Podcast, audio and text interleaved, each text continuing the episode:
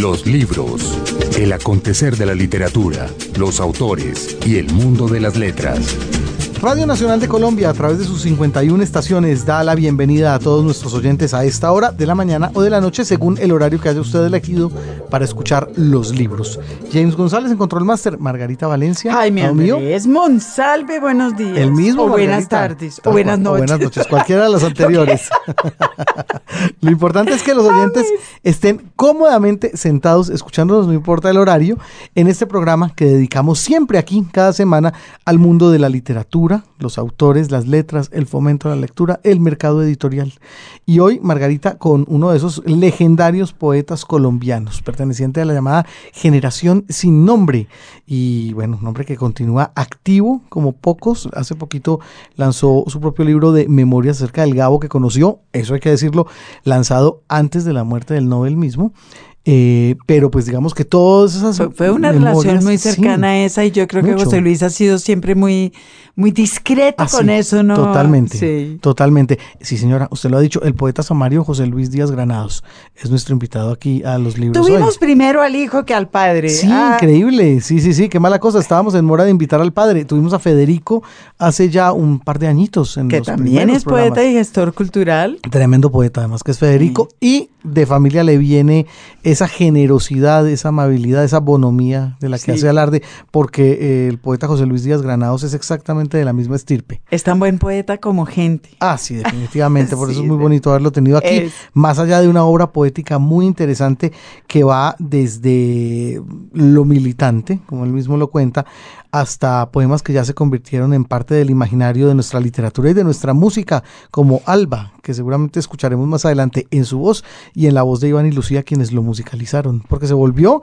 un himno de la canción de autor colombiana en los 90 ese tema, ese poema. Por supuesto. Sí. Por supuesto. Entonces, a José Luis Díaz Granados lo vamos a tener justamente hablando de todo eso, de la creación de sus contemporáneos, etcétera. De los contemporáneos, a, eso iba yo, que es, es, es, importante haber tenido a José Luis, no solo por sí mismo, sino por, porque trae la cola de la generación sin nombre, que es una generación a la que, a la que hay que empezar a, mirar con mucha seriedad. Es verdad. Eh, porque ha tenido, es decir, mm, pues poetas como Darío Jaramillo, por supuesto, tiene un renombre y una, y una vida editorial muy importante, pero hay otros que han pasado eh, sin ninguna razón real al, al, olvido y que hay que empezar a, mover, como David Bonels, por ejemplo, ah, como Álvaro Miranda, eh, en fin. Hay, que, hay que entrar a mirar. De todos ellos vamos a hablar en esta edición de hoy de los libros, Margarita, a la que le doy a usted la bienvenida, lo mismo que a nuestros oyentes, con la nota del editor. La nota del editor. Mucho se ha repetido la afirmación de que la historia cultural colombiana está regada de revistas efímeras, como si los sueños literarios nacionales no dieran para más que un par de números.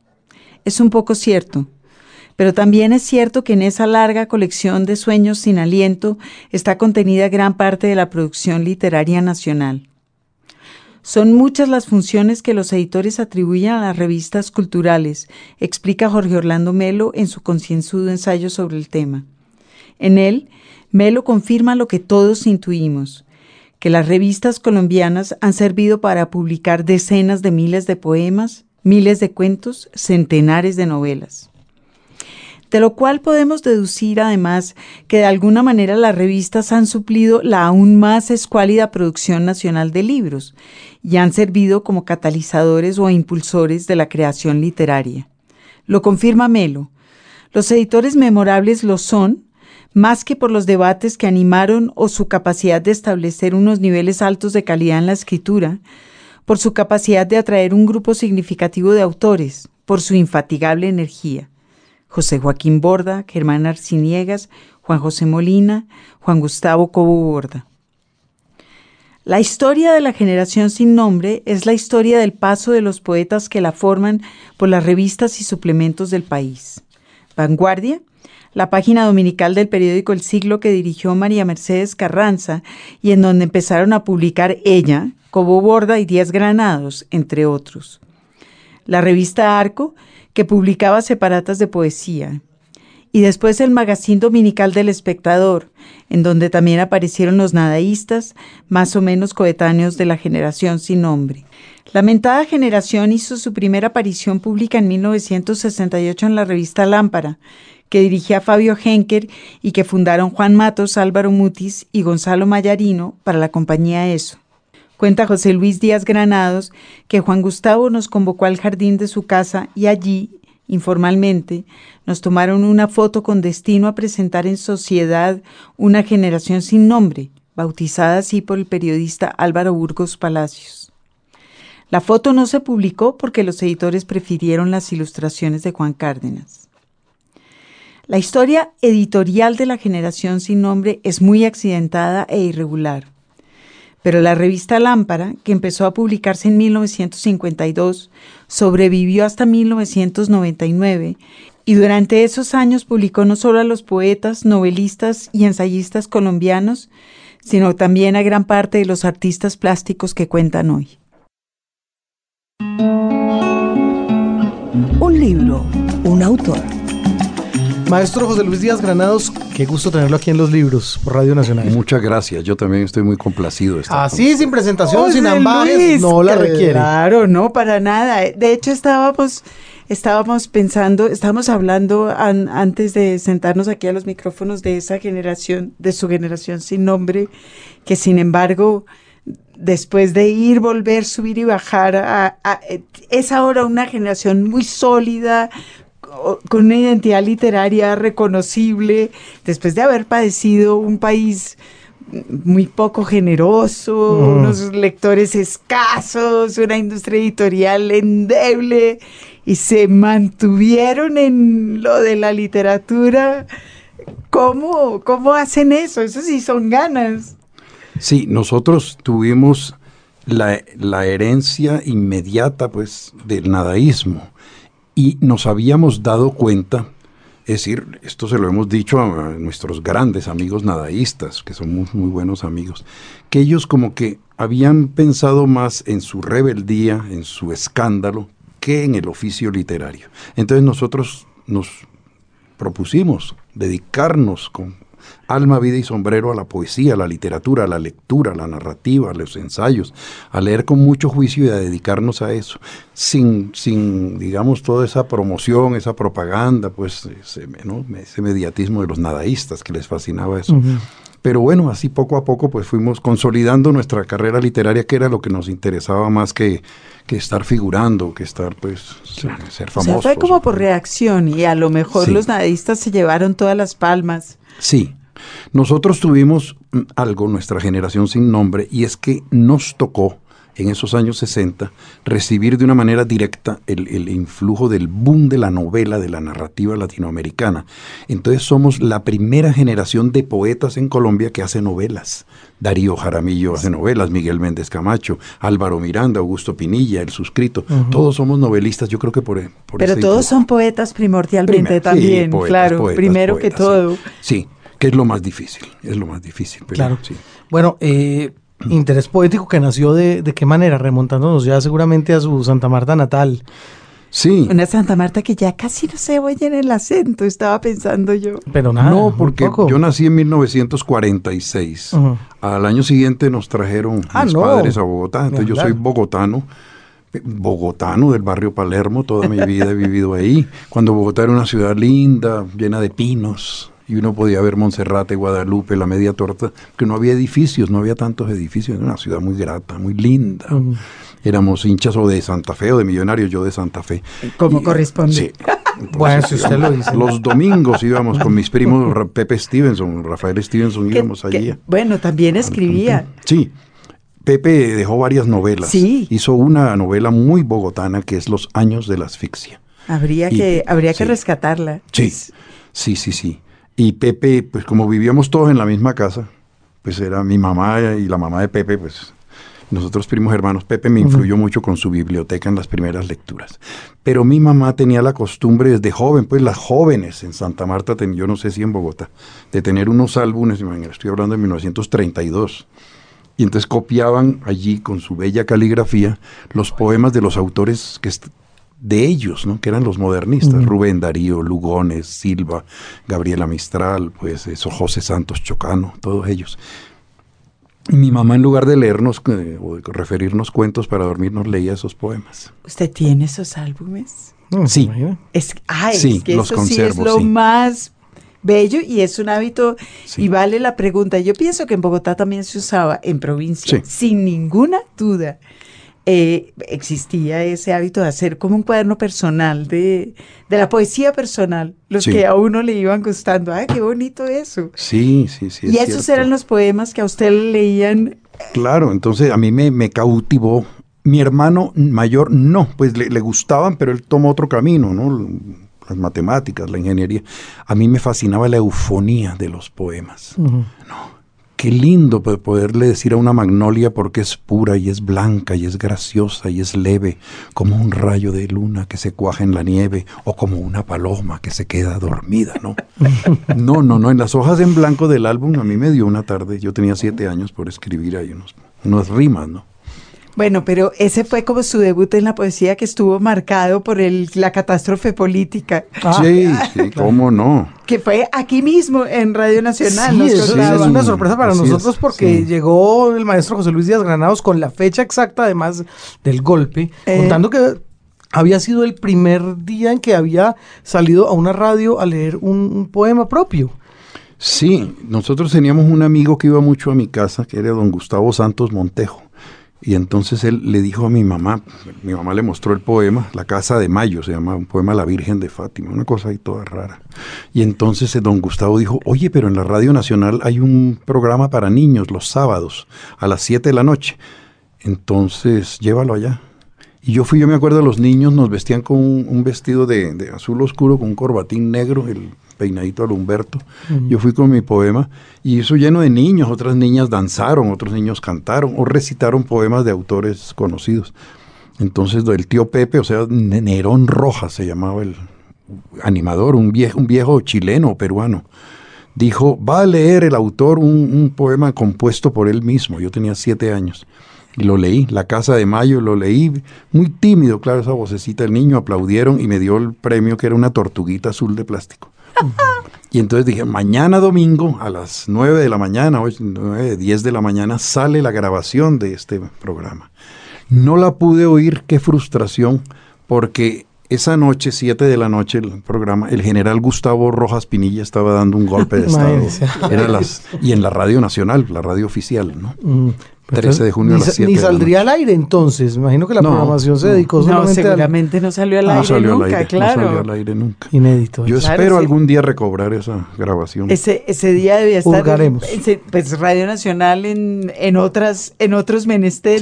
Claro. Totalmente. Vamos a hurgar en todo caso Sí. nuestros archivos a ver Sí. qué, qué aparece por ahí. Y Bueno. no obstante, la frustración política insistió. Claro, claro. Entonces ya era una, una cosa que yo nunca había contado por vergüenza, pero después leyendo las memorias de Mario Vargas Llosa y de otros escritores famosos, veo que era lo más normal en los niños literatos, que era escribir los versos festivos en, la- en el cumpleaños de los abuelos o de las tías o de la Mm, mamá. Yo claro. lo hacía. Nunca lo había contado. Y era el que hacía los poemas del Día de la Madre en un los hábito colegios. que viene Sí. desde la antigüedad clásica. Sí. Que los grandes poetas celebren con poesía a los, a los amados. Claro, claro. Entonces Vargas Llosa hacía lo mismo, lo leí en las memorias y dijo, uy, qué descanso. Y lo hace él, pues. claro. Yo puedo contar que yo también lo que yo hice. también lo hice. no hay muchos así. que hayan tenido la valentía de contar que existen los poemas previos al poeta. Sí. Decir, Claro. esa prepoesía que todo el mundo quisiera como tener eh, guardada en la gaveta y que nadie diera cuenta de ella hasta... No, había una, había una escritora, una periodista que, que vivía, le habían arrendado la parte tra- trasera de mi casa, una casa muy grande en Palermo. Se llamaba Emilia Pardo Umaña. Fue Ah, la primera claro, periodista de Flanders. esto. Y tenía un programa cultural en la Radio Nacional. También. Entonces me dijo Emilia, a ver, ella fumaba y tenía voz de hombre, así era así. Fumaba y bebía mucho alcohol. Y me decía, a ver, ni José Luis, a ver, hazme un poema. Y yo decía, Emilia Pardo Umaña es una gran escritora. Y en la radiodifusora gana plata y mete caña. Emilia, sí. Cierto. Entonces vivía, en mi- o- o sea, estaba eh, perdido usted para las letras. Rodeado de literatos, sí, sí, sí, sí, Genial. sí, sí, sí. Absolutamente. Sí, me gustó siempre ese ambiente, mucho, mucho, sí. A pesar de que yo, pues claro, no, no existía la, carrera de literatura, entonces yo, pues lo lógico era estudiar derecho, Derecho. como mi papá, pero no, no lo hice, no lo hice. Pero está claro además que en su casa tampoco nadie se despelucaba con el tema, les parecía Era lo más natural, sí, claro, sí. natural, Sí. exactamente. Sí, así es, sí. Mi abuelo materno era el coronel José María Valdeblanques, primogénito del coronel Nicolás Ricardo Márquez. Ajá. Llevaba el apellido de la mamá. Eso lo cuenta Gabo en Vivir para contarla, no estoy diciendo nada. ¿no? Y entonces él era historiador, era poeta, le gustaban mucho las letras. General y poeta, que era una combinación, Mm. por supuesto. de todas las formas de vivir. Pero entonces, sí, entonces había mucho estímulo por la, por la literatura, mucho estímulo. Una familia además eh, que, Sí. que ha tenido siempre que ver con, o ha tenido una vena artística importante. Sí, así es. Sí, yo le preguntaba hace poco a Federico, aunque él no me dio razón y probablemente usted tampoco me vaya a dar razón, pero había un Carlos Díaz Granados barranquillero que cantaba como, su- como twist en, en México, además. Tenía un grupo que se llamaba Sí. Carlos Díaz Granados y los Dinamita. Yo lo he oído nombrar, pero había un animador muy famoso en los años 50 que se llamaba Norberto Díaz Granados, Ajá. también que era como, como anterior a, a Tocayo Ceballos y a Fernando González Pacheco. ¿no? Era muy conocido, pero él se fue a vivir a Venezuela y ahí, como se dice, adaptaba novelas famosas, Canaima, Doña Bárbara, La Vorágine, y allá murió, sí, Norberto, pero sí. Bueno, esta parte de esa, de esa vena entonces artística que ha trascendido en la, en la Sí. familia hasta las siguientes generaciones. No sé si no ver a Federico, que ya lo tuvimos aquí en el programa también, a su hijo Federico Díaz Sí, Granados. cómo no, y mi hija Carolina se acaba de graduar en literatura en la Universidad Javeriana, sí, Está perdido. Usted está perdido. totalmente, sí. Y, pero además tiene otra afiliación poderosa que es esta con la Radio Nacional, porque además de su debut a los siete años, nos contaba que trabajó aquí. después. Sí, a- trabajé en radio primero ayudando a Arturo Laguado en un programa que se llama Escritores de Hoy y de Mañana, en los años 80. Y después en Ventana al Libro en televisión con Eligio García Márquez. Con Ah, Eligio, yo era, claro. yo era el presentador, sí. Venía mucho, estaba muy familiarizado con, con Inravisión, con la Radio Nacional siempre. La verdad que el programa de Eligio se grababa allá abajo, Mm. Abajo, en ese, sí, en sí. ese En los estudio estudios. inmenso. ¿Cómo no? Sí, ahí. Ese lugar grande se llama Los Estudios. Sí, sí. Bueno, allá. como tres estudios. Sí, durante cinco o seis años estuvimos ahí, sí. Ah, vea usted. Mire usted. Sí, sí, sí. Bueno, volviendo a- al pasado y a la generación de la que hace parte el poeta José Luis Díaz Granados, ¿quiénes conformaban esa generación que estaba, ya usted nos dio algunos nombres, pero que, que siente usted que los unía como generación, digamos, eh, con, no sé si la palabra sea contra o a diferencia del nadaísmo más bien, que hacía que esa generación fuera tan particular y tan diferente de las otras generaciones poéticas de, del momento? Bueno, había una cosa fundamental. Mm. Es decir, esto yo pienso que puede ser injusto, pero era, pero así ocurrió, que, que vivíamos en Bogotá. Ah, Era- sí, bueno. Es el centro, es el centralismo. Pero entonces así era. Veníamos de todas, pues, yo de Santa Marta, Darío de Medellín, de Santa Rosa de, de Osos, Sí.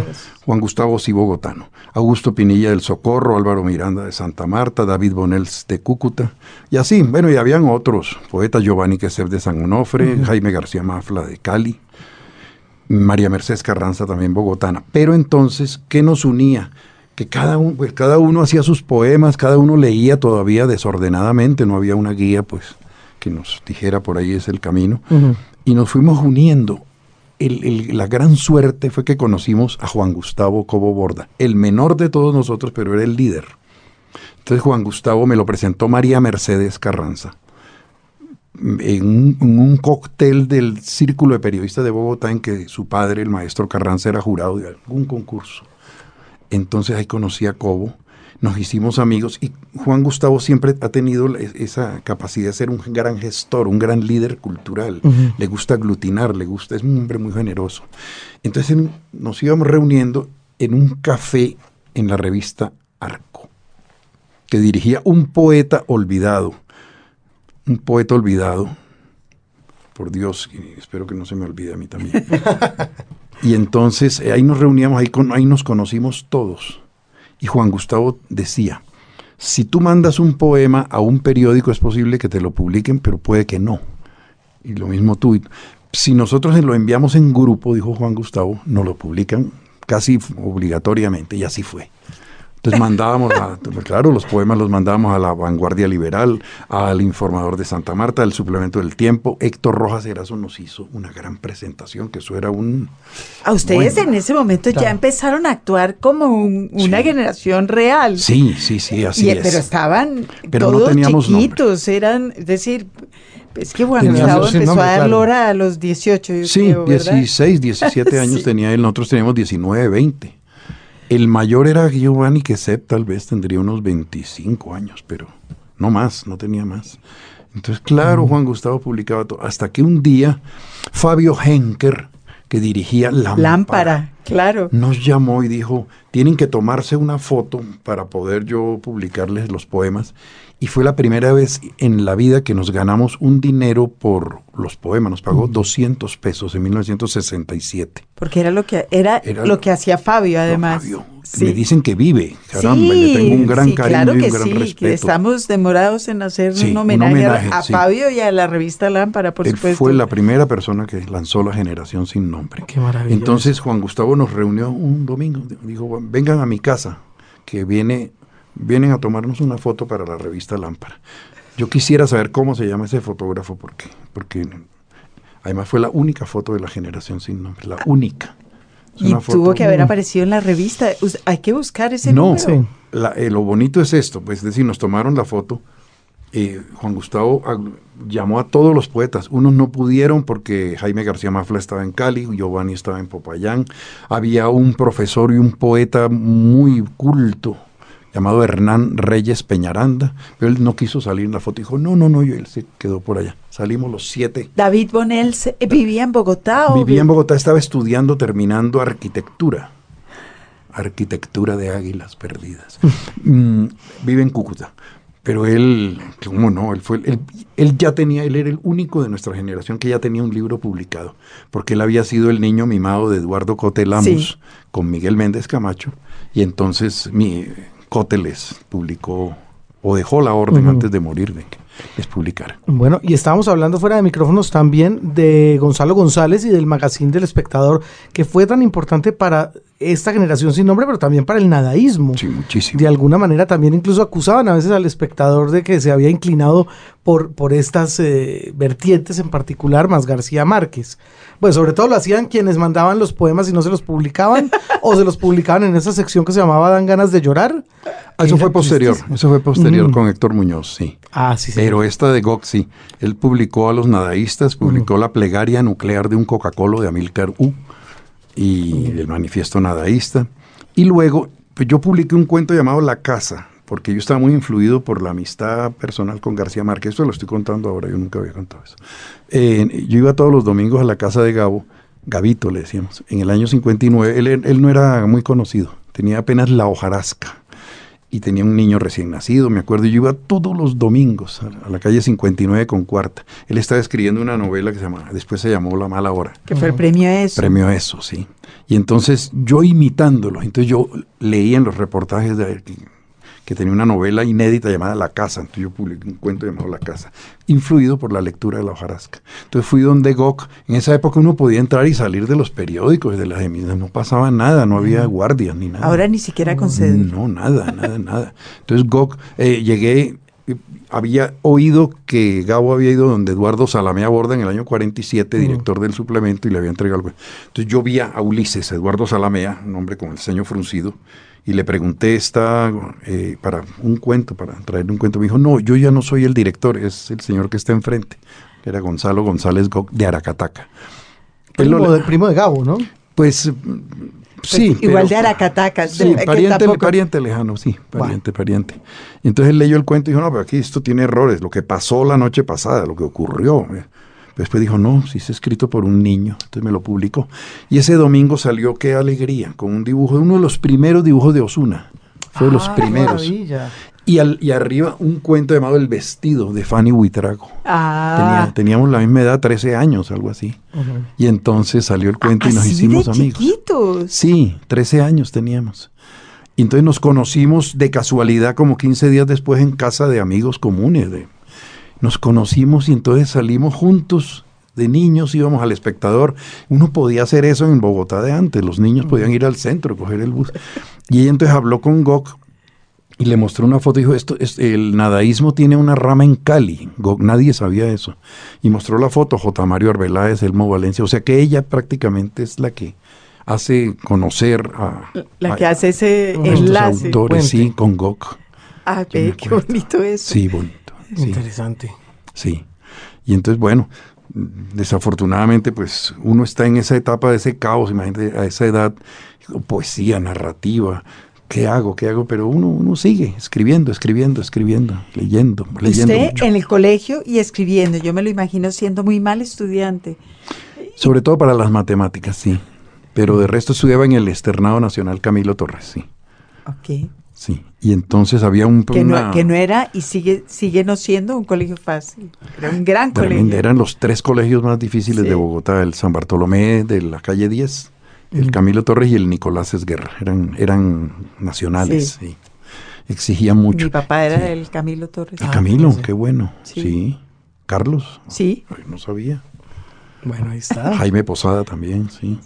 Y tenían una perifonía. Y Yo tenía un programa eh, que se llamaba Hombres y Letras.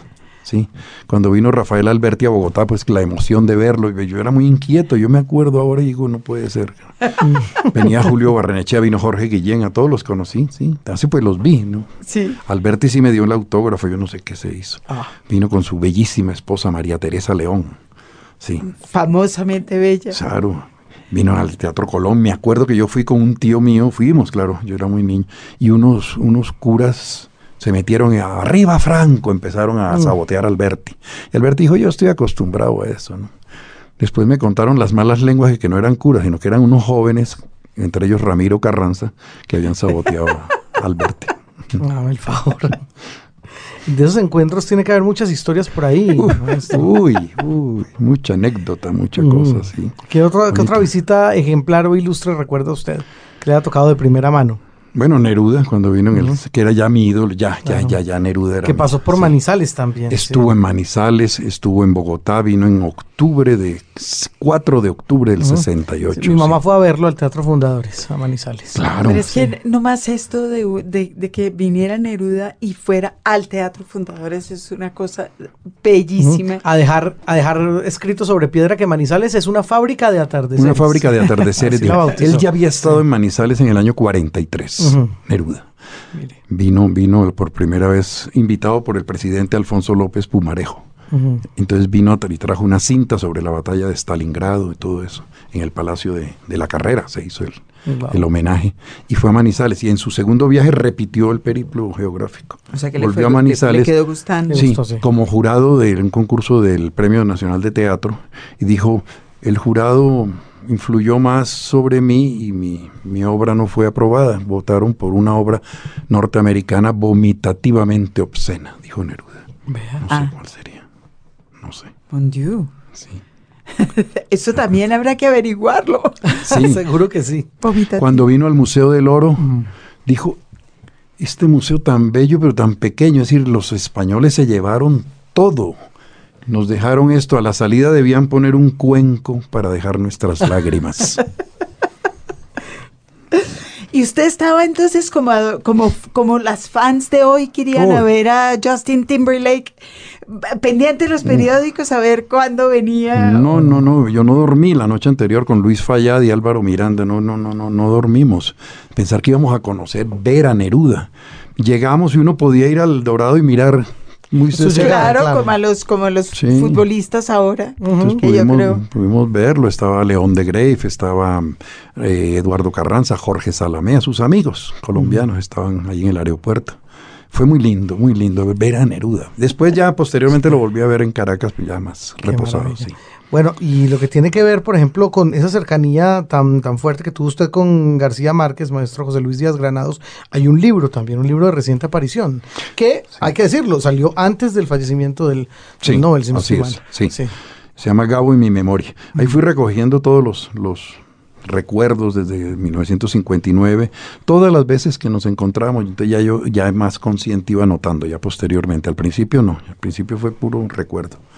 Y ya después, bueno, ya después nos vimos mucho, pero nunca le conté a nadie, solamente mis amigos muy íntimos sabían de esta relación, yo nunca le conté a nadie. Ya después sí, ya porque ya tocaba, ya, pues ya en los últimos 15 años, pues ya. Él mismo decía, tengo una sección, me llamaba, que se llama Gabo Contesta. ¿Por qué no me escribes algo? Entonces yo, yo le mandé unas preguntas. Esto era en revista Cambio. Cambio. Sí. Entonces yo le mandé una pregunta con seudónimo y me llamó bravo. Dijo, ¿y por qué no, por qué no pones ¿Por qué tu ver- nombre? es que te da vergüenza que, que- que yo sea tu primo, te da vergüenza. Y era por eso que se conocían. decir, había ahí una... Había un relación vínculo familiar que el de mi abuelo. Que es que Claro. te- que Mm. vínculos familiares que en Colombia son poderosísimos, así Sí. sean, no importa cuán lejanos o cercanos Sí, sean. Leí el otro día, primo, en Colombia es, sí, en mi casa, cualquier persona hasta la... claro, es primo, sí. Es primo. Mi primo, sí, sí, Usted sí. también tiene así primos y primos Claro, en círculos concéntricos. Yo del eje cafetero Margarita, calcule. Tengo Todos, primos claro, regados en todo el... claro que sí, sí, yo tengo tantos primos que no los puedo contar, diría Atahualpa, pero con hermanos, parafraseándolo. Claro. Sí, sí, sí, así es la cosa. Ujú. Entonces le tocaba derecho, porque los, los literatos tenían que estudiar derecho en esa época, eso era lo que mandaba la ley. Y usted, sin embargo, se resistió. No, pues yo soy de la, creo que de los últimos autodidactas que tiene Colombia. Esa, esa, esa, pues no sé, ese orgullo que tenía un, un orgullo tan, tan tonto, ¿no? Germán Espinosa tampoco terminó bachillerato, Juan Gustavo terminó, pero tampoco quiso estudiar. Éramos como, como un orgullo de que nos hicimos a nosotros mismos. El doctor Alberto Lleras, que admirábamos mucho, un gran escritor, también era, no era, no era Bachiller, y fue dos veces presidente de Colombia y fue el hombre que tuvo más poder en Colombia durante su, su vida. Eran otros tiempos. Eran otros tiempos y él so- y escribía bellísimo. Entonces, claro, eso lo, lo seducía a uno mucho, pero después la vida nos los cobró. Porque por falta de títulos se nos cerraron muchas puertas. Muchas ¿Cómo cuáles? Las universidades. Cla- no, feliz- sector fel- público. felizmente, pero sí, sí. Sector público. Le piden, es decir, yo nunca pude ser jefe de prensa, jefe de divulgación, de, ni- sino el, el- el subalterno, el asesor. Nunca porque no tenía título. Entonces, eh, sí, muchas frustraciones. ¿no? Castigado. Muchas, o sea que sí. usted tomó la decisión de no ir a la universidad para horror de su familia. Claro, claro, claro, sí. Es decir, bueno, mi padre había muerto ese año en que yo terminé. Entonces, claro, eso fue como un pretexto, ¿no? No tenemos, digamos, dinero para, ¿no? Entonces mi mamá dijo, bueno, pero más adelante sí. Mi papá era abogado de la Universidad Libre, mi abuelo también era abogado, es decir, yo quería ser abogado, tan, tan, tal es el amor por esa profesión que hoy en día me, me pesa tanto, que estoy preparando una conferencia sobre poesía y derecho. Me parece Ah, lo mire. más parecido, pero la gente no lo cree. ¿En serio? Sí, No, hombre, sí, yo soy uno de esos descreídos, Sí. por ejemplo. Sí. ¿A qué hora? Sí, ustedes leen el Código Civil y yo veo unos, unos parágrafos y unos artículos tan poéticos del aluvión, del panal de ovejas. bueno. No, no, decía, le preguntaron al doctor Antonio Rocha, ¿y qué es una prueba judicial? ¿Qué es una prueba? Y él dijo, "Y el cocuyo, yendo, huyendo de la luz, la luz llevando, sigue alumbrando las mismas sombras que buscando va. Eso es la prueba en derecho. Y el otro día vi un libro en la editorial Temis, en la librería, del doctor Jairo Parra Quijano, que se llama Indicios y Presunciones. ¿Habrá algo más poético? Totalmente. Habrá algo más poético que objeción de conciencia. Eso es y Liquidación total de la existencia, ¿no? En, de- en- en decasílabo. No, el derecho tiene cosas, además que tiene que ser perfecto. Ay, no se pueden equivocar en una. Y el, el poema no se puede equivocar tampoco. El La objeción de conciencia a mí me gusta, tengo que decir. Voy a tener que ¿no? revisar eh, décadas y décadas de revolverme rabiosamente contra el lenguaje legal. Es muy, tiene muchas cosas sí, poéticas, de verdad que sí. Qué bárbaro. Bueno, el, el Código Civil lo redactó Andrés Bello, poeta. Ah, claro. Sí. Mire usted, bueno. Eran otros tiempos. Eran otros Sí, pero yo la verdad no sé si quiera ir. a Yo espero que, que esté el ensayo escrito. Bueno, Eso, bueno, bueno. Y ahí sí lo leo, ya ir No, a, sí, a indagar la Claro, cosa, no sé si le Ca- jale. Caro también hacía constituciones y, y poemas. Y Núñez. Y Núñez. Y, eh, Sí. Bueno, Te- sí, no, no, no, no, no, no, no, no. Yo estoy hablando ahí en abstracto. todos los no, no, gobiernos sí. poetas. que- Sí, que- no, terrible. Y marroquín seguramente también, pero no. Sí. Bueno, imagínense nomás. Llega el momento aquí en los libros con nuestro invitado de hoy, el maestro José Luis Díaz Granados, para que nos eh, ofrezca una lectura propia, um, algo de su creación que quiera usted Bueno. Lo- hay una cosa que yo creo que no hay ninguna duda, que el, el poeta el es el peor autocrítico. Es decir, uno siempre piensa, mi mejor Pues- poema es este y resulta que el que le gusta al, al lector es otro. Siempre pasa, ¿no? Pero eso está muy bien, es decir, eh, así como decía Marcial, que no hay nadie más pagado de sí mismo que un mal poeta. Es- ah, sí, es- eso sí. Sí, totalmente. Pero antes de que empiece a leer, yo quería contarles a nuestros oyentes que está leyendo de una preciosa antología Sí, señora, el Fondo de Cultura Económica, linda llamada edición. El laberinto, publicada por el Fondo de Cultura Económica el año pasado.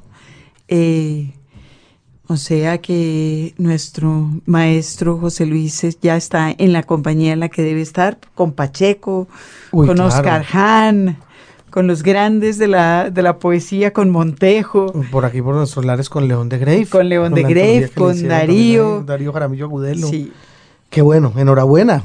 Muchas gracias, muchas gracias. No, esto es, esto es satisfactorio, pero fue lo que tú dijiste al principio, es muy duro, muy duro. Esto no ha sido fácil, esto ha sido muy duro. Sobre todo en un país como, como Colombia, en que caramba, se vinieron a- nos vinimos a dar cuenta de que el más universal de nuestros poetas fue José Asunción Silva y lo dejamos morir casi de hambre, por. Dios. Qué duro eso, ¿no? Sí. Yo vi, yo vi el fin de muchos poetas con mucho dolor, cómo murieron y después fueron ensalzados. Vi cómo le negaban audiencias a Manuel Zapata, yo lo acompañaba con Rosa Bosch, su, su esposa. Y hoy en día tiene el nombre de bibliotecas y de muchos honores, ¿no? Entonces eso es, eso es duro, eso es duro, sí. Pero bueno, es, es algo, ¿no? Entonces, bueno, voy a leer un, poema que, que- es para mí como la poética. Abismo de equilibrios. En busca de lograr el poema perfecto, ensayé mil medidas, rimas, ritmos, todos los metros y cadencias. Leí tomos de autores clásicos, escribí odecillas, sonetos, jarchas, letanías, octavas. Experimenté poemas libres, la escritura automática de los surrealistas. Agonicé escribiendo día y noche hasta el desmayo. Forjé epopeyas, versos de arte mayor y epigramas y sones secretísimos. Mordí el amor, supe de las vendimias de los sueños del hombre. La elación mística se coló en mis pensamientos. Viví, bebí, volví al laboratorio a indagar en la alquimia del idioma, la plétora sin fin de las palabras y la palabra mayúscula. Me dijo, soy múltiple poeta, tú acaríciame, nútrete de mis ansias, sueña, escríbeme, y con la deficiencia de mis trazos construirás, sin afeites ni adjetivos, el poema, ese abismo de equilibrios. Voy a, voy a leer una parodia. A mí me dijo en el prólogo... Primero la poética y después una parodia. parodia. Muy bien. Juan Gustavo Cobo Borda, que es uno de los amigos que yo más quiero y admiro, y no se me va la mano al decir lo que voy a decir, es nuestro Alfonso Reyes. Sí. Wow. Me dijo, y José, me dice aquí en el prólogo, y José Luis escribió contra sí mismo una parodia del Nocturno de Silva. Se llama El Diurno. La historia se repite unas veces como tragedia y, otra- y otras como comedia. Diurno. Un buen día, un buen día todo lleno de rugidos, de matracas, de susurros y de fábricas. Un buen día en que ardían a las luces del rocío húmedo las atmósferas bacanas. A mi lado febrilmente, contra mí abrazada toda, dulce y mágica. Como si un acercamiento de alegrías infinitas hasta el poro más pequeño de tu cuerpo te aflorara. Por la calle que atraviesa rascacielos de cemento transitabas y los soles plenos por los cielos meridianos calurosos e infectados esparcían su luz plata. Y tu risa fresca y rápida, y mi risa por los rayos de ese sol ya chamuscada, sobre los asfaltos duros de la calle se juntaban, y eran una, y eran una, y eran una sola voz alada, y eran una sola voz alada, y eran una sola voz alada. Este día contigo, el alba, llena de los infinitos regocijos y alegrías de la vida, junto a ti gracias al tiempo y a la inútil tolerancia, por el caluroso brillo donde nuestro goce alcanza, riente y loco por la calle caminaba. Y se oían los rugidos de los carros y los buses a la nube cálida y el chillido de las ratas. ¡Qué calor! Era el sol que ya sentías entre las ingles, la presencia del amante que tu amor acaloraba, entre los blullines viejos de tus tres hermanas. Era el goce ya cercano, era el goce de la vida, era el goce acelerada. Y el amante, con los rayos de esos goces de balada, venía solo, venía solo, venía solo por la zona urbanizada y tu imagen dulce y suave, bella y mágica, como en ese día tibio trepidante de verano, como en ese día lleno de rugidos, de matracas, de susurros y de fábricas, se alejó y marchó con otro, se alejó y marchó con otro, se alejó y marchó con otro, o las manos enlazadas, o los poros de los cuerpos que se juntan en alcobas alquiladas, o las bocas que se juntan y se besan en las tardes de sonrisas enigmáticas. Es una parodia, pero es como un antónimo, ¿verdad? Totalmente. Es un nocturno gracioso y, alegre, además exultante, todo lo contrario. Por lo cual José Luis está hoy aquí hablando con nosotros y Silva se suicidó. no, terrible. Yo tuve mucho miedo de, hacerlo. Pues lo hice en 1996, cuando Silva cumplió el centenario de su muerte. Pero entonces me, me hice, me, me hice la, es decir, me dio mucho aliento leer un poeta que yo admiro mucho en España y que quiero mucho, un gran amigo, que es Luis García Montero, que hizo parodias de las coplas de Manrique, parodias de, de, los poemas. Sí, bueno, porque Luis no tiene ningún pudor ni ninguna tontada con la poesía. Claro, él es como Neruda, de verso libre, desigual, sin miedo, ¿no? Como los grandes poetas que yo admiro, pues. Claro, es así, y hace eh, grandes poemas y otros no tanto, y canciones y parodias. Y no le teme a los altibajos ni nada de eso, sí. no le teme a, la capacidad de crear, que es genial. Sí, sí, sí, sí, así es. Un último poema, por favor, por favor, por favor, José Luis. Bueno, voy a leer Alba. Este poema lo escribí en 1972 y fue musicalizado 10 años después por Iván Benavides y lo grabó el su dúo Iván y Lucía. Se me adelantó, poeta. Porque pues yo le tenía que preguntar, por supuesto, por esa letra que es una de las más importantes de la canción colombiana. Así de sencillo. De los ochenteros. Sí, señor, total. De los ochenteros urbanos, además. Es un himno de los bares bogotanos de, época. Y eh, fue usted testigo, tanto como yo, del reencuentro de Iván y Lucía hace apenas un mes y medio, algo así.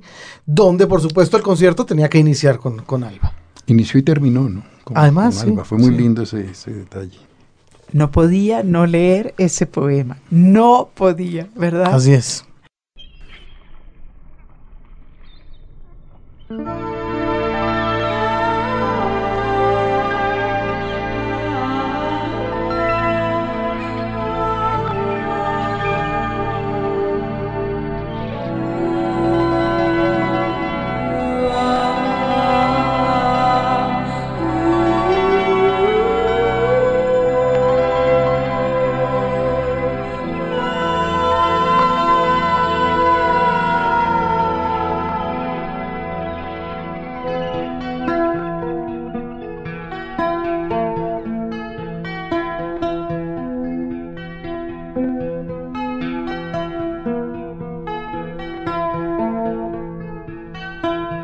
Para mi loca vida al mediodía, un día más día que todos el sol regó la lluvia, y el alba al mediodía aún era alba, más sutil que un minuto transparente y más minuto que un océano eterno. Cisterna pura donde cabe mi ser entero, mar de rocío que me acaricia incesante, patria perenne de mi corazón, jaula donde descansa para siempre mi alma. Alba luz, alba sol, alba marina Alba día, alba siempre, alba del alma, alba hoy, alba azul, alba de julio, alba amor, alba esposa, alba dormida, alba verso, alba única, alba mía. Navío, vasija, cueva, balandra de mis sueños, gaveta donde guardo todos mis pensamientos, cofre donde se esconde mi sonrisa, donde moran mis ansias y mis recuerdos. Alba, norte presente, norte eterno carne mía, mi sombra, mi gemela, mi compañera loca, mi pulsera, mi mágico aposento, mi pequeño castillo donde habita el amor.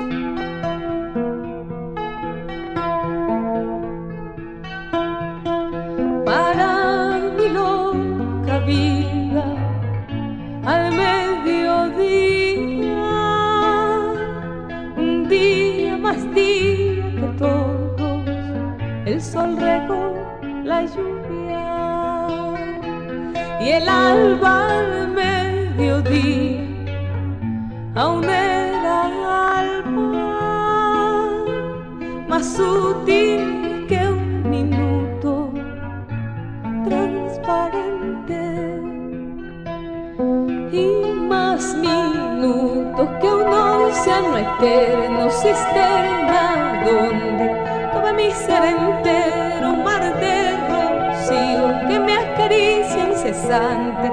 Patria perenne de mi corazón a un lado donde descansa para siempre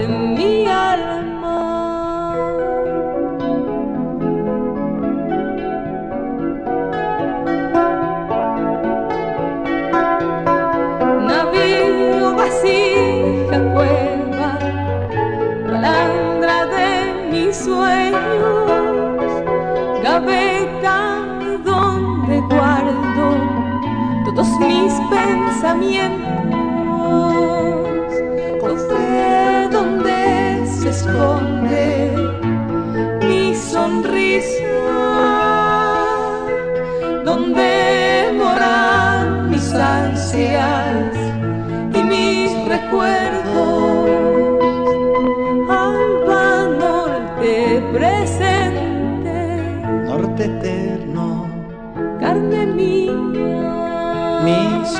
mi gemela, mi compañera loca, mi pulsera, mi mágico aposento, mi pequeño castillo donde habita el amor.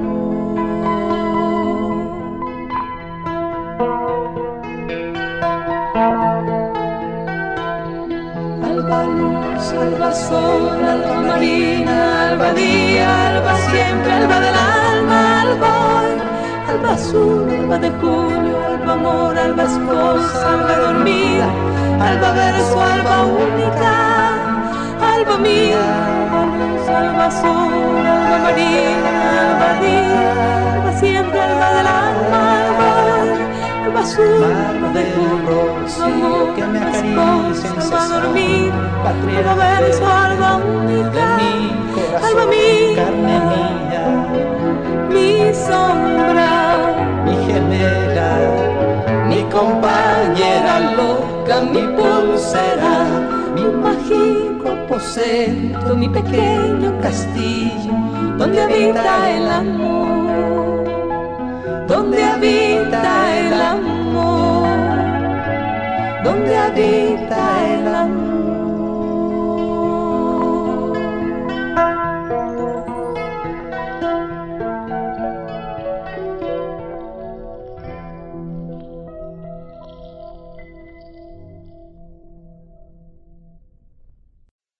Los libros. Radio Nacional.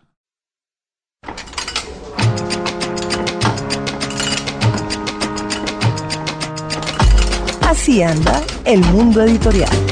El mundo editorial para hoy, Margarita, tiene que ver con una cosa muy interesante y es un tema mm, hasta cierto punto editorial, porque tiene que ver con una, digámoslo entre comillas, decisión tomada por quienes realizan la lista de los bestsellers, de los libros más vendidos del New York Times. Cuéntenos de qué se trata. Es una, es una historia que de todas maneras nos recuerda que, que el- en el mundo editorial se cuecen de todas, las habas. Todas, absolutamente. Eso es así. Claro, pero el, es, el escándalo divertido que está circulando ahorita tiene que ver con el New York Times, la gran dama gris, Ah, sí. el periódico Mm. amado por los Claro, liberales, librepensador, bueno, como debe ser, claro. y Ted Cruz, Candidato re- republicano. candidato del, pues, eh, de hecho, es más bien, es más que republicano, es más a la derecha que republicano. Es como el gran intelectual, si se pudiera ah, decir, del Tea Party. Claro, claro, mucho más tirado a la derecha, indudablemente. Sí, es bastante, bastante, Bastante derechoso, Ted Cruz, que además, por supuesto, como su nombre lo indica, es de origen eh, hispano. Bueno. Sus, sus padres. O sea, se puede ser de origen hispano y pertenecer al Tipari, parece. Es, Bueno. chis- es chistoso. ¿Ves? Sí, tiene Ya, su pues. gracia. Eh, tiene su gracia. Y el hombre es un hombre, por supuesto, profundamente inteligente y un, un hombre que ha hecho una carrera fulgurante. Es decir, no tenemos por dónde echarle vainas, sino por, su- por sus convicciones Claro. políticas enfrentadas a las de uno, pero el Sí. resto es De acuerdo. un hombre intachable, inteligente, etcétera, etcétera, que además, y esa es otra razón por la cual le echan vainas quienes no lo quieren, porque nació en Canadá, Ah, imagínese. Bueno, con, con mayores veras. no nació en Estados Unidos. Y aún así está aspirando a la presidencia de... Ahora está aspirando a la presidencia de los Estados Unidos y por supuesto hay quienes dicen que no pueden y otros dicen que sí. De hecho, no solo es de origen hispano, sino que es hijo de un cubano, para que sea peor su, dere- su derechura. Bueno, Es hijo de un cubano que fue prisionero de Fulgencio Batista. imagínese usted. Y por esa razón se fue de, de Cuba. Bueno, en fin. Ted Cruz en todo caso publicó el 30 de junio sus memorias como corresponde porque es candidato y toca publicar. Claro, sí, no, no, por supuesto. ¿Quién no lo ha hecho? O sea, ¿qué Oh. candidato no lo ha hecho? Está Ahora, su- ahora sí. miraremos esa lista. Está en su derecho, En todo sí. caso, es un género ya establecido en. Estados Unidos que se llama Las Memorias del Candidato Presidencial. Sí. Eh, en este caso se llama A Time for Truth, como momento para, la verdad, sí. como para que no nos quede duda. Eh, lo publicó Harper Collins y salió el 30 de junio a librerías. Y de acuerdo con la Nielsen, que son los que están haciendo ahora esos conteos de libros, el libro vendió 11.854 copias en su primera semana en librerías. Sin embargo, los del Times, que parece que también en la, en la elaboración de los bestsellers tienen opiniones políticas, resolvieron no ponerlo en la lista. Imagínese usted, a pesar de que haya vendido tanto, no aparece. En una semana, 11 mil. Entonces Ajá. los del Times dicen muy eh, taimesudamente, Ajá. como suele ser, que por supuesto ellos hacen unos análisis muy serios de los libros, de las ventas eh, de los libros, que no es solamente la cantidad, sino ciertos patrones, en fin, bla, bla, bla, bla, bla, bla, Sí, bla, sí, bla, sí, bla, bla, bla, y que en todo caso a ellos les parece Ajá. que el libro de Cruz en realidad no se vendió libremente entre el público, sino que hubo ahí una cosa orquestada. Ajá, ya. Entonces, Bueno. por eso no está en la lista. Eso alegan, vendidos. que a ellos Sí, les parece eso y que entonces el libro de Cruz no merece. No aparece ahí en la lista. Con lo bueno. cual, la felicidad de Ted Cruz no tiene nombre. Increíble.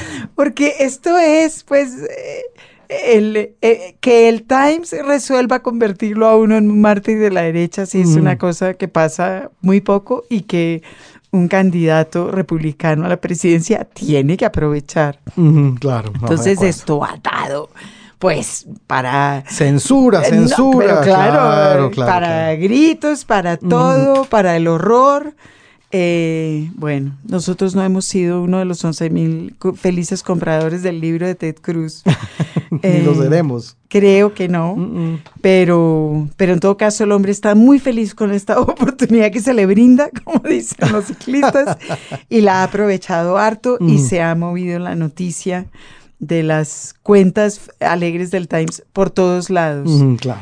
Bueno, pues eh, la revista Time hizo a su, a- a- a su vez una lista de los libros de los candidatos y de las ventas de los libros de los candidatos. Sí. Entonces, encabeza la lista, de acuerdo con la Nielsen otra vez, encabeza la lista Hillary Clinton, por supuesto. Ah, sí, no, pero por supuesto. Pero sí. el libro de Hi- Hillary Clinton es el que lleva más tiempo circulando, porque Claro. salió en 2014, salió hace un año. Sí, lleva tiempito. Pero se han vendido 280 mil ejemplares. Sí, pues tiene la delantera también por el tema del tiempo, eso está claro. Sí, pero de todas maneras, además, por, por otras razones que no entremos a señalar ahora. Ajá. Sigue Mike Huckabee con un libro que se llama God, Guns, Grits and Gravy y eh, salió en enero del 2015 y ya ha vendido 66 mil ejemplares. Sigue el de Ben Carson, que se llama Tienes un cerebro, etcétera, etcétera, 23 mil. Sigue el de Ted Cruz, que tiene Bueno, que... cuarto lugar. Cuando se hizo esta lista llevaba una semana circulando y había vendido ya 12 mil ejemplares, pero ya sabemos lo que opinó el Times, La y esta lista además es de la revista Time, que no es el New York Times. que no es el New York Times, es la revista. Sigue Rand. Paul, Sigue Marco Rubio, que ha vendido 8.000 ejemplares, con, un libro muy- con un título muy novedoso que se llama Sueños Americanos. Qué maravilla. Sigue Rick Santorum con 6.000. Ujú. Y sigue Carly Fiorina, con un título mm, como de Carly Fiorina, enfrentándose al reto, 3.000 ejemplares vendidos. Es el que ha- le ha ido peor, desde mayo del 2015. Imagínese usted. Pero bueno. Pero bueno, esta lista mm, se moverá, cambiará, pero ya sabemos que si queremos ser candidatos a la presidencia de los Estados Unidos, ya tenemos que estar pensando en, En sacar la autobiografía. en la- y ver a ver cómo organizamos lo de la venta del libro en librerías. Los libros. Radio Nacional.